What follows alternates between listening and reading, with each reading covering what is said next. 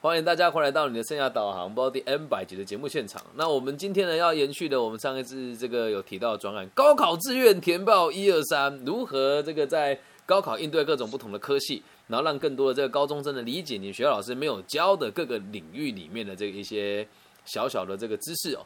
那今天呢，我们的这个主题叫做“劝人学医，天打雷劈”。那我们要先介绍一下我们今天的这个与会嘉宾呢，我们的另外一位协同主持人夏天老师，是我们北京大学毕业互联网公司法务负责人，A.K.A 这个某一年的全广西排名第五名的高考老师夏老师，掌声加尖叫，耶！大家好，我是夏天，对，叫我夏天姐姐就好。三十几岁叫姐姐过不去啊！好，开玩笑看。然后接下来第二位是，非常开心又来到根熙的频道。对，今天呃很高兴有这个机会跟大家再交流高考志愿的填报。对，谢谢夏老师。然后今天我带来了我的对王牌吴医师。请根熙介绍一下。我知道我们这位嘉宾厉害了，就是大家都知道这个最近有一个城市非常火红，马上上了这个全世界的热搜，是在这个一个很特殊的城市哦。那吴医师跟这城市呢也是有一些相关的连结啊。我们吴医师是非常低调的，这个同济大学医学院毕业，同时呢也是留德的这个医学博士，更是我们知名三甲医院的主治医师哦。那目前所处的科别呢是眼科。那我们掌声欢迎这个刚刚自称过气网红的吴医师，耶！大家好，怎么这样？吴医师，欢迎吴医师来到更新的频道。我们这个要讨论的内容哦，是真的也很开心。就是对我而言，真的很新奇的原因，是因为毕竟我人在台湾嘛，然后现在做的是这个大大陆的节目，刚好在呃十几年前的这个交流活动中认识了夏天姐姐。对，然后夏天姐姐，我这次真的就是哎。看我要做这节目，咱们要做一些对这个，对对全体的这个人民有帮助的东西，所以我们就做这个这个加这个这样子的节目。那我们就开始先问这个吴医师，你当时是为什么会想要填报同济大学，跟为什么会想要学习就是当一名医生呢？因为这一点是在我们台湾，大部分当医生都是因为成绩到了赚钱，我们才选这个科嘛。然后想要问一问，就是吴医师，您个人为什么会想要选择学医？还有为什么当时会填报同济大学呢？其实，呃，我当时第一选择也不是学医了。呃，如果说最直接的原因，说为什么学医的话，其实就是我父母劝我学医。所以父母天打雷劈啊！父母其实，其实我当时，我当时自己最喜欢的是生物。啊，但是其实现在，现在生化环材这几个专业好像也是比较苦逼的专业。等等，生化环材是什么？生化环材就是生物环境材料啊，哦，化学啊这些专业。哦，原来如此。因为当时就是说，在我们。就是两千年在上中学的这一批人来呃来看的，当时都会告诉我们说，二十一世纪是生物的世纪。所以当时有很多被这句话坑了。有有很多高分考生就跑去报生物嘛，结果最后就是呃，我不知道现在大部分的生物考生都在做什么哈。我们在台湾有个说法叫做就读生科，人生科科。我们生科就是生生物科学，就一样的道理。但我先讲一下，我们在台湾如果生物科学毕业，就是做呃，我们讲疫苗的作业人员呐，然后一些实验器材的买卖。那在大陆应该也差不多了，对对对，差不多差不多。所以，其其实我现在对那个生物科研方面也比较感兴趣，包括我在德国留学也参与了一些这种比较基础的生生命科学研究的这些工作。哦。但是，呃，我自己是蛮庆幸我没有成为一个。呃，确实是没有没有去生物专业，但是也会留有一些遗憾，因为感觉对，因为从从吴医师的这个个人经历来讲，他可是在小学时代就会去解剖虫子的人。你们是你们认识几 年了？吴医师跟夏夏天姐，你们认识几年了？我们是小学就开始同窗啊，是同学。哦，所以吴医师会偷偷去抓宠物来解剖吗？还是？我不是宠物啦，是虫子。哦，虫子，我说，吓死我了！所以就是因为这样，才选择学。没有解剖虫子，我是拿蝴蝶什么来做标本，是很正常的兴趣爱好。原来如此，对有不不讲会误会。所以你是因为当时是对生物有兴趣，然后也是在生物的这个分科里面，医学算是相对的有更多就业保障的嘛？应该这么说吧？对对对，可以是这么说。OK，那大家还有一个问题是，那学医是否就一定要读这个博士学位吗？有一定要吗？对，因为因为因为你当时是去选择。因为其实我在网上有看到说，因为我这里面我们就要讲到说医学生未来的那个职业发展路径的问题嘛。嗯。对，呃，如果说因为网上的资料我不知道准不准确，就呃，如果你是本科生的话，你每一每一个级别，比如说你是住院医师，然后到主治医师，到副主任医师，到主任医师，它中间都要隔五年呐。所以呃，但是如果你是硕士的话，可能你隔的隔的这个间隔就可以比较短一点。然后如果是博士的话，就可以更短。所以其实从实用性的角度来考虑，是不是其实是呃硕士比本科好，博士比硕士好？对，这真的是录读读博士班速度快。其实这个问题很复杂，因为因为当医生的话，其实。如果是读博士的话，可能目标就是成为我们说的三甲医院的医生。哦。但是，呃，因为这个大陆有十几亿人嘛，那不可能说只有几百家三甲医院。其实它还有很多的呃县级的二甲医院啦，还有比如说上海，它的也有比较发达的这种社区医疗体系，也需要社区全科医生。如果说是本科毕业的医学生的话，可能。呃，主要就是进比较基层一些的医院，比如说，呃，县级或者市里边的区里边的二级医院，或者说在，呃，比较大的一线城市的话，可能也可以当呃社区全科医生。哦。然后像上海，呃，上海这种医疗保障比较好的城市的话，其实当，呃，社区医生他会有很多的政府的财政补贴，而且也是有编制的。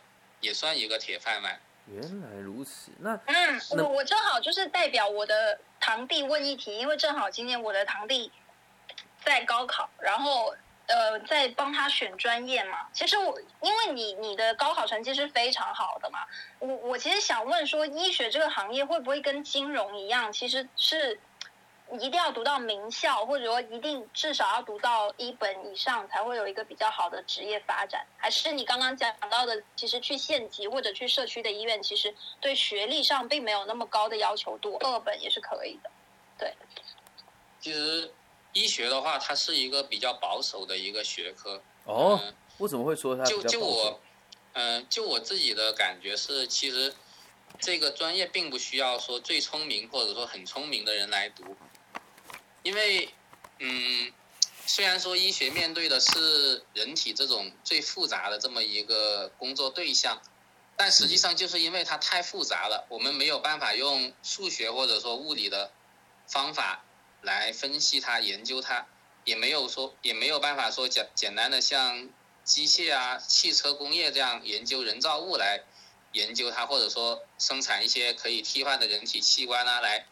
来直接给人人体装上，所以说，医学它真正的在医学临，特别是临床医学工作实践中，它应用到的这种数理知识是非常少的，而且它所用到的方法一定也是比较成熟、比较安全的方法，大多数情况是这样的，所以说并不需要说非常有创造性的、非常激进的这种工作。哦。所以说，呃，就一个聪明人的话，他在他如果想。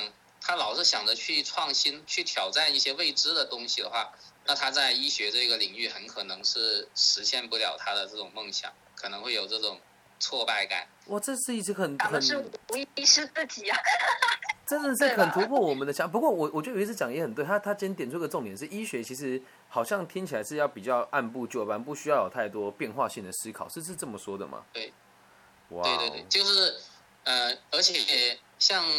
大陆的话，他的医学生的职业发展其实是非常慢的，特别是外科医生，他可能年轻年轻的医生很难有机会直接的给病人主刀或者直接手术。哦。它主要是有这个人体伦理方面的问题啊，就不光是这个研究的对象很复杂。其实如果说研究对象的这种复杂性的话，生物学或者说兽医学，他们研究动物、研究生物，这个对象也很复杂。但是因为没有涉及到人体的伦理问题，所以说可能比较年轻的兽兽医的医生他就可以给马或者说给狗做手术，做一些突破性的东西就对了。对，但是呃，临床医生的话，人的医生就不能这么做，所以说它的发展会会比较缓慢一些。原来如此，那我想要再问你一个问题，就是在我们台湾或者所有的大体老师啊，就是有一些人他在死死亡了以后，他会签一些同意书，让这个医学院的学员来来解剖他们，来理解他们。在在大陆也有这样子的状，也有这样子的做法吗？有的，哦，有的。我们在我们我们上那个解剖课的时候，也是呃大体老师也是来自遗体捐献者。哦，都是一样。那你们会就跟他们大体的老师会有互动吗？就啊，不是 大体老师的家属来讲错，就是说感谢大体老师，对，是会有一个仪式。那你们会跟他们的家人互动，不是跟大体老师互动就可怕了。他是捐献的过程中，捐献的过程中应该是有专门的呃志愿者啊，或者说红十字会的工作人员去跟。跟他们联系，可能也会有相应的一些仪式。哦。然后他把这个大体老师送到医学院以后，嗯，可能有的有的会在上课之前会给他们鞠躬啊这些。原来如此，对对对，就你是感谢他们对这个医学的的贡献。我自己之前的咖啡厅就开在这个台湾有一间叫做中国医药学院的这个医医院旁边，我就很常会赞助他们做这件事情，让他们的这个大体的老师的家属跟学生在那边吃饭。所以这我觉得这件事情在在都应该也也是有也也都是方式是差不多的。那我我们想要问一下就是。在这个医学的这个职业的发展路径大概是什么样子呢？还有你现在的同学们，呃，所以吴医师应该也是三十出头岁，是吧？对，八对八九年，我是八八年。哦，那我们一样哎，哎，我想要问一下夏夏老师跟吴医师，你们的星座是什么？什么？不要不要暴露年龄，这这段 剪掉，剪掉剪掉。那我们想问，就是那个医学生以后的职业的发展路径，还有这个吴医师，你的同学目前都在从事什么行业？是不是大家都当医，都是行医呢？还是不一定？嗯，当然不是大家都行医。其实像刚才大呃，你们也问到说，是不是一定要读到博士？我现在因为是在三甲医院工作，我周围的同事基本上都是有博士学位的。呃，就如果是医生的话。嗯，如果说没有博士学位的话，那硕士毕业在三甲医院里边，可能只能从事一些检验啊这些辅助辅助方面的一些职位。哦，所以在大在大陆这个检验是医生来做的。但是我我我那个本科的同学和硕士阶段的同学的话，他们确实有很多人就转行了，就不做医生了。那那那那不做医生做什么？有的人他就是去。药企或者说一些开发医疗器械的企业啊，或者说就转行去，嗯，去当学校的大学的，比如说医学院的老师呀。哦，原来如此，并不是只能当医生这个职业，在在台湾可能是因为我们人比较少，所以我们一定医医学院毕业一定当医生，百分之九十九点九。嗯，我我觉得也还有另外一个原因是说，其实台湾就是呃大陆以外的华人地区，其实。呃，市场化的程度其实比大陆都要更高，所以说，就算是没有在我们讲今天讲的三甲医院这种大型的公立机构去担任呃医生的职务的话，可能也会自己去开诊所。就其实台湾应该是蛮多，对，台湾诊所是在自己开诊所，到处都有，三三步一间呢。那那在大陆呢？大陆诊所多吗？牙科很比较多。嗯，其实大陆开诊所的门槛并不高。就包括可能专科或者说二本毕业的医学院，他他们也可以在一些小地方开一些诊所。哦，所以他他但是可能就不是像就是不是可以起到一个呃，就是说白了，就是大陆民众对于这种诊所的认可程度还不高，对，所以他们还是倾向于会去对医院去去原来如此，那就是我们刚才在讲三甲、二甲，这个这个在大陆的朋友是都已经知道什么是三甲、二甲，因为我听的是完全听不懂。有没有可能要读高中的同学们不知道什么是三甲医院、二甲医院啊？要读大学的朋友，他们有有没有可能不知道？可以简单介绍我们介绍一下，介绍一下。嗯就是三甲医院、二甲医院，这个是呃大陆的一个对公立医院的一个分级体系。当然，目前有一些比较知名的呃私立医院，他们也也会参与这个评级。就是简单来说，就是政府主导的一种呃对医院的一个分级。那么最高级别的就是三甲医院，呃，然后接下来就是三乙、三级乙等。然后再就是二级甲等，二级甲等一般就是，呃，区县级别的这个医院，是啊，再，然后再往下就是二级乙等，啊，就是，然后一般一般不会说有一级甲等或者一级乙等这种，再往下就是基层医院了，可能是像呃，比如说乡村卫生所这种医院。原来如此。嗯，我我想就是 说，就是它的级别的分类应该是呃，跟它所设的这个科系的全面程度挂钩的，对不对？呃，所以它也是跟就是政府拨款的这个支持的力度是相挂钩的。哦。对，但是并不是说，并不是说级别越高的医院获得的支持越多，因为呃，其实恰恰相反，因为大陆这里现在在做这个医疗分级，医疗分级的话，我们就希望。大多数的民众，小毛小病的话，他最先去基层医院，呃，或者说二级医院看，不要比如说得个感冒就直接跑去三甲医院。哦，原来。所以说在，呃，在这个医疗保险方面会会向基层医院、二级医院倾斜。如果说民众优先去这些医院看的话，他们会呃报销更多的比例。原来，哇，这真的是可能不只是连我在台湾不理解，应该是连很多在。在大陆生活的这个高中同学，他们也都不理解哦。那这样这样听起来，这个行业好像也蛮值得大家投入的。那我我们必须这么说，就是如果现在想要从高中毕业以后要当医生的话，就是得做到第一步是什么？成绩一定要非常顶尖嘛？如果要考医学院的话，在大陆地区，必须得是前几个百分比才能够有这个资格当进入医学院当学生呢？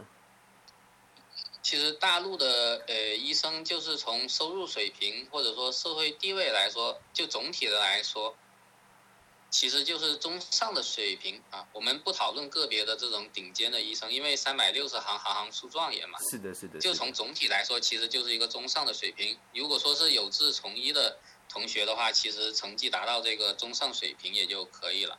所以大概是嗯，比如说百分点嗯，就比如说我刚才说是。去到县级二甲医院啦，是，这种也算是比较好的中上水平的医生了。那他们的要求一般就是要有本科的学历，啊，就是甚至二本都可以。我我们在台湾真的都是要很顶尖才有办法当医生，在台湾。我我我我其实想问一个问题，就是说，你这个又跟我们之前有聊到的一个话题相关了，就是内卷的这个问题。你会不会觉得说，未来就是随着大量的人就是进入到医学医学这个行业，然后会使得二甲，就你刚刚讲的区县的医院，它的招录的人的平均学历水平都会往上走呢。就是你今天可能有二本的人能够进入区县的医院，但是在未来却是不一定的。你你怎么看？确实有这样的一个，确实有这样的一个趋势。其实我刚才说的。呃，进到二甲医院、县级医院，它的一个门槛是二本，但其实前几年就已经开始有一本的硕士毕业生就进入到二甲医院去了。但是我认为这种趋势它不会一直的持续下去，因为现在社会上不是已经流传“劝人学医，天打雷劈”了吗？就我们今天的其实很多人，很多人他有听说过这句话。哎，为什么会这么说啊？就是哎，我们在台湾劝人学医真的是一等一耶，就是。我们在台湾的医 就是医生的话，再怎么差劲，就是我认识的，就是就算没怎么野心收入。那我可以这样讲，就其实是因为，对，因为因为高中生他面临很多一不一样的，他其实站在高考的这个岔路口，他面向就三百六十个路口，他可能就呃报报考志愿的时候受到很多方面的影响。那医生毫无疑问，他一直以来都是呃高中毕业生一个热门的就业呃一个报考的一个方向，但是近几年来，就是随着别的行业，比如说。互联网啊，就是最突出的就是互联网行业嘛。这个行业的它的它的薪资的一个呃飞升的水平是非常快的。那可能在顶尖的这部分人看来，可能就报互联网行业相关的这个专业会比报医学的行业会呃回报来讲会更好一些。所以说，嗯，在大陆还可以宣传高考状元的时候，嗯。大概就是在五年前吧，因为呃，大概几年前就大陆就出台了一个文件，说不可以再宣传高考状元，在可以宣传的最后一年，就是各个省市，大陆的各个省市的状元是其实是没有一个人是报的医学院。天但是但是香港反反反过来，香港得分最高的四个人，就是他们所谓的四个状元，四个人里面有三个报的是医学。所以你就可以看到，就是说，其实在一个新兴的市场和一个存量的市场，其实大家的选择是很不同的。哇，不过这我不知道吴医生怎么看待这件事。对，就我认为这种，比如说我们没最聪明的人没有学医，然后香港那边是高考状元学医，这就跟我刚才说的一个是，这个是跟社会的这种医疗体系是相关的。医生这个行业其实。受到的这这种社会制度啊，医疗医疗制度的影响是很大的。这不光是医生，或者呃，不光是医生个人的问题。再就是，我刚才也说了，就是我认为医学这个行业其实不需要最聪明的人来学，因为它有很多这种对于创造性方面的限制。哦，这个想法其实很新颖的，我相信很多人应该也都跟我觉得说，原来是这么一回事。其实，在在我在台湾呢，我们的医学系发展的非常像工业的。我我我有很多学生在台湾的手术室里面担任这个护理师的工作，他们的工作基本上就跟作业员是一样，你每天要洗什么器械啦，然后哪个医生要什么刀啦，哪个医生要什么什么器材，都是一个一个表单填出来，基本上跟工业没什么两样。那在大陆也是这个状况吗？分工分的很细。医疗医疗最核心的。这个环节，比如说就做手术的话，其实还是一个手工业的这么一个特点，它还没有到工业的地步。哦。就是一个医生，他如果有技术、有名气的话，患者就是会非常认可这个医生。这个是没有办法像复制工业品一样通过流水线来复制的。其他的环节的管理是可以用工业化的模式来管理。确实，那那就是对。其实，其实你们医生在在就是，特别是未来准备要开刀的这些医生，在在校的时候都会。都会用猪肉去练缝合，对不对？真的？呃呃，外行无外行人乱讲的，对，应该是有吧。我我是没有用过猪肉，我是用过其他的布啊，或者说一些塑料的模拟的皮肤啊这些。哦。啊，OK。其实用肉会比较有。猪眼球，眼球可以缝啊。对。对呀，对呀。因为眼科眼科医生，眼科也是一个手术科室嘛。那在在这个眼科啊，如果在大陆的这个我们讲科别的排名，像在我们台湾的话，第一大家最想去的是医美最赚钱嘛，然后再是外科嘛，然后再就是眼科了。那在大陆眼科也算热门的科别嘛，在医界的话。对，我也很想，我也很感兴趣，现在医学界的这个鄙视链是什么样的？因为在大陆来讲，就是儿科基本上就是已经招不到人了嘛，儿科就为什么你们都你们？怎么那么有趣？我觉得你们对医医学方面的鄙视链已经非常了解了。其实大陆也是差不多的。哦。我当年我当年就是选择分科的时候，我也犹豫了一下，是去是去眼科还是去呃普外科或者说急诊外科这种比较累，但是可能就救死扶伤，非常有呃这种成就感的科室。最后我还是屈服了，选择了眼科。你相对也是生活比较有水平嘛？应该这么说吧。会会是这么，对，就是压力会小很多。原来如此。那如果说我们现在要给这些毕业之后想进医院当医生的这些这些朋友啊，医院招招聘这个医生的话，最看重的是什么呢？那他们如果想要的话，他们在学校可以做哪些准备呢？就三甲医院的话，他最看重的其实还是呃你的学历。应该说就是，他不光是要求你的博士有有博士学位，而且他还要求你的本科本科的第一学历学位，他是九八五二幺幺的，应该比较多的三甲医院他很看重这个。所以看的倒不是你最后的学历，而是你的本科的学历啊。对对。哦，好特别哦，在台湾是有这个讲究。原来如此。为什么？因为因为就是他们都觉得高考的，因为高考是千军万马过独木桥嘛，所有人基本上都要参加高考，所以你如果在高考里面可以取得一个相对好的排名的话，其实就证明你的你的智力水平嘛，学习能力。但但是但是如果你博士阶段做出来非常好的研究成果的话，可能他就。可以稍微降低一下对于本科阶段的学历要求，比如说二幺幺就可以，就不一定要九八五。原来如此，所以最看重的真的还是学历，就是本科的学历了，应该这么说。一开始如果没有什么突破性的进展的话，那现在如果真的有想要学医的，就准备考这个我们讲以医学院为第一目标的莘莘学子们，吴医师跟夏老师有什么想跟他们分享的吗？对，就是刚刚刚刚吴医师讲的嘛，就是你在学校可以做什么准备，基本上就是按照你讲的，就是没有什么可准备的，还是说你还是要把绩点弄好一点，对，还是以成绩为第一优先考量，就是真的，对，就是从高考开始，真的是每个行业都不一样，就进入进入医学这个行业之前，还是要慎重考虑。为什么？为什么？这听起来不错啊！还是你也有经历过一段非常辛苦的这个过程？对，因为我其实经历过一个非常迷茫的过程。其实我当时报志愿的时候，我是在好几个专业之间犹豫了。最后就是我当时也想过学，除了学生物以外，还想过学计算机或者软件方面的，就 IT 方面的这个专业。是。其实我是优先考虑了专业以后，我才想自己去报哪个学校。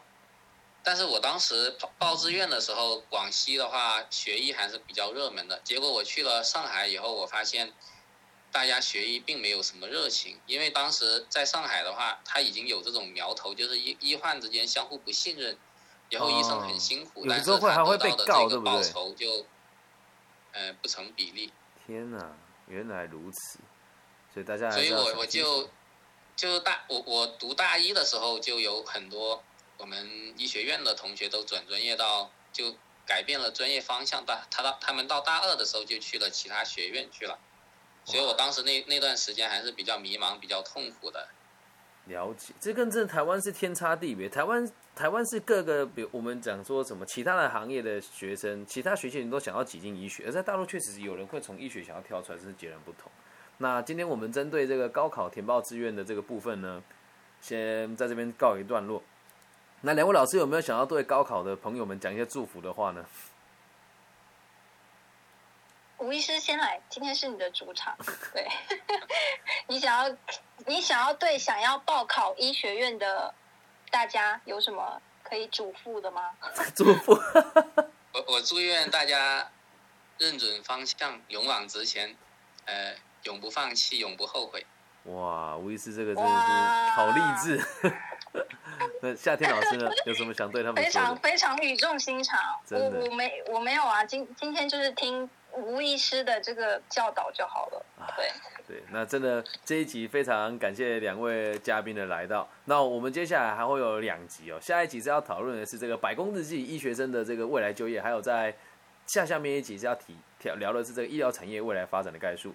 那今天这个节目呢，就暂时到这个地方。大家如果喜欢的话，可以在我的这个网易云的频道下面留言。那如果有想要针对夏老师跟这个吴医师有什么问题，在这边留言，我们都是看得到了。好，那在这边跟大家一起说再见，大家拜拜，拜拜，拜拜，拜拜。